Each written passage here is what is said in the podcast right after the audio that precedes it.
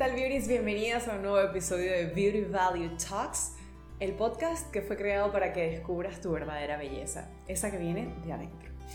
Hoy vamos a estar hablando de un tema que me han comentado mucho y es el tema de las familias. Quiero que antes de escuchar este podcast te liberes de cualquier prejuicio, entiendas que no hay familia perfecta, pero si tu familia es disfuncional, esto puede traer consecuencias. ¿Cómo saber si mi familia es disfuncional? En primer lugar, puede haber pasado que sientas que tus padres no cumplieron con sus eh, responsabilidades y tú debiste asumirlas por ellos. Eso implica haberte encargado económicamente, haber salido a trabajar desde muy joven, aun cuando no tenías eh, la mayoría de edad o la edad reglamentaria para hacerlo. Em, te interpusieron de repente en sus problemáticas de pareja eh, sentirte el adulto de tu casa eh, también es un indicativo de que la familia es disfuncional porque a los niños les toca ser niños. Ahora, si ya tú eres adulta, eh, igualmente los padres deben ser quienes tienen las reglas y de alguna forma establecen los acuerdos en la casa. Otro de los indicadores es que quizás tu padre o tu madre sufra de alguna limitación mental que restrinja sus capacidades o sus Em, habilidades y tú has tenido que asumir su labor. Em, otra de las características es que las necesidades emocionales de ellos han estado primero, entonces ha importado más lo que ellos piensan, lo que ellos dicen y tú has quedado a un lado eh, no habiendo sido satisfechas tus necesidades. En otro lugar, sentir que te robaron tu infancia, que no fuiste feliz como otros niños y ahora sientes que esto influye en tu vida cotidiana el hecho de que no hayas vivido eh, tu infancia jugando o divirtiéndote, que es lo que debe hacer un niño además de estudiar, puede traer consecuencias en la vida adulta. También el que tus padres sean asfixiantes, y con esto me refiero a que no permitan que tú asumas ninguna responsabilidad ni las consecuencias de tus actos, que hayan sido sobreprotectores, que no te hayan dejado salir demasiado, que hayan limitado tus relaciones, cómo te vinculas con otros. Esto influye en cómo tú te relacionas en el futuro con otras personas. El que no hayan permitido expresar eh, tus emociones, que tú no hayas podido hablar o comunicarte libremente, que hayas sentido que frente a ellos debes ser una persona eh, y con tus amigos o fuera de casa eres otra muy distinta eh, y sentir que cualquier cosa que dices puede ser usada en tu contra.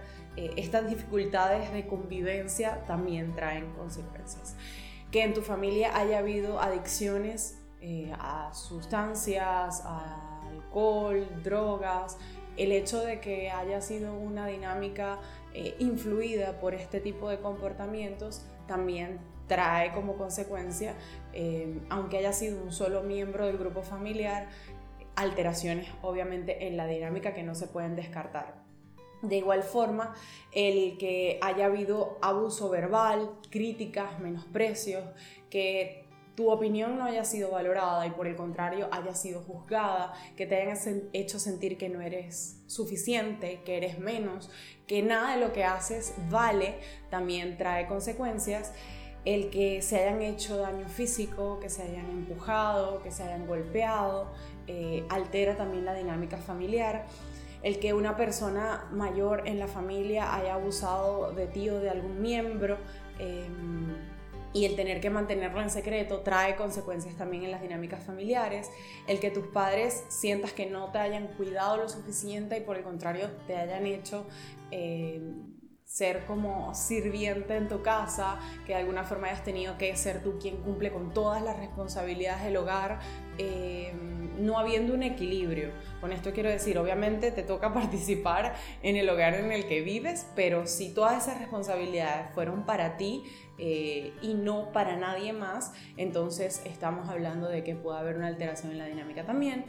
Y eh, es muy común en las familias latinoamericanas y en la cultura machista que, por ejemplo, el padre no haga nada y sean las mujeres del hogar quienes hacen todo o que a un hermano hombre eh, lo tengan de alguna forma protegido y no cumpla con las labores del hogar y sean todas las mujeres de la casa las que deban servirle además. Em, y por otro lado, eh, como mencionaba anteriormente, el hecho de que los padres involucren en sus conflictos a sus hijos, en sus conflictos de pareja, eh, y de repente en la toma de decisiones que tienen que ver con la educación o el futuro de los hijos, em, puede traer consecuencias, porque cuando somos niños o cuando somos adolescentes no tenemos la capacidad para em, formar parte de decisiones tan importantes. No tenemos la inteligencia emocional, la madurez emocional.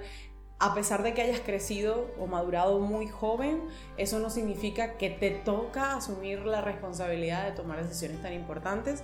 Em, y el hecho de que los padres te involucren en ese tipo de dinámicas, por ejemplo, si hay infidelidad en el hogar y se te comunican a ti y tú eres parte de cómo se toman esas decisiones o de qué juicios se hacen o de qué se va a hacer, eh, también es una de las características de una familia disfuncional, porque las responsabilidades de los padres deben ser de los padres y las de los hijos de los hijos. Y hay un límite o una línea muy delgada que puede hacer que esto se desbalance y cuando eso pasa, los roles eh, se, se ven como difusos. Entonces, cuando los roles ya no están claros, obviamente la dinámica familiar se ve alterada. Si identificas que alguna de estas características tiene que ver contigo, no te sientas culpable. No es tu responsabilidad cómo funciona tu familia, pero sí es tu responsabilidad hacerte cargo de ti. Gracias por haber escuchado este episodio de Beauty Value Talks. Espero que te haya gustado. Si es así, déjame un like, compártelo con tus amigas y comenta. Además, suscríbete a nuestro canal. Gracias por haber acompañado hasta acá.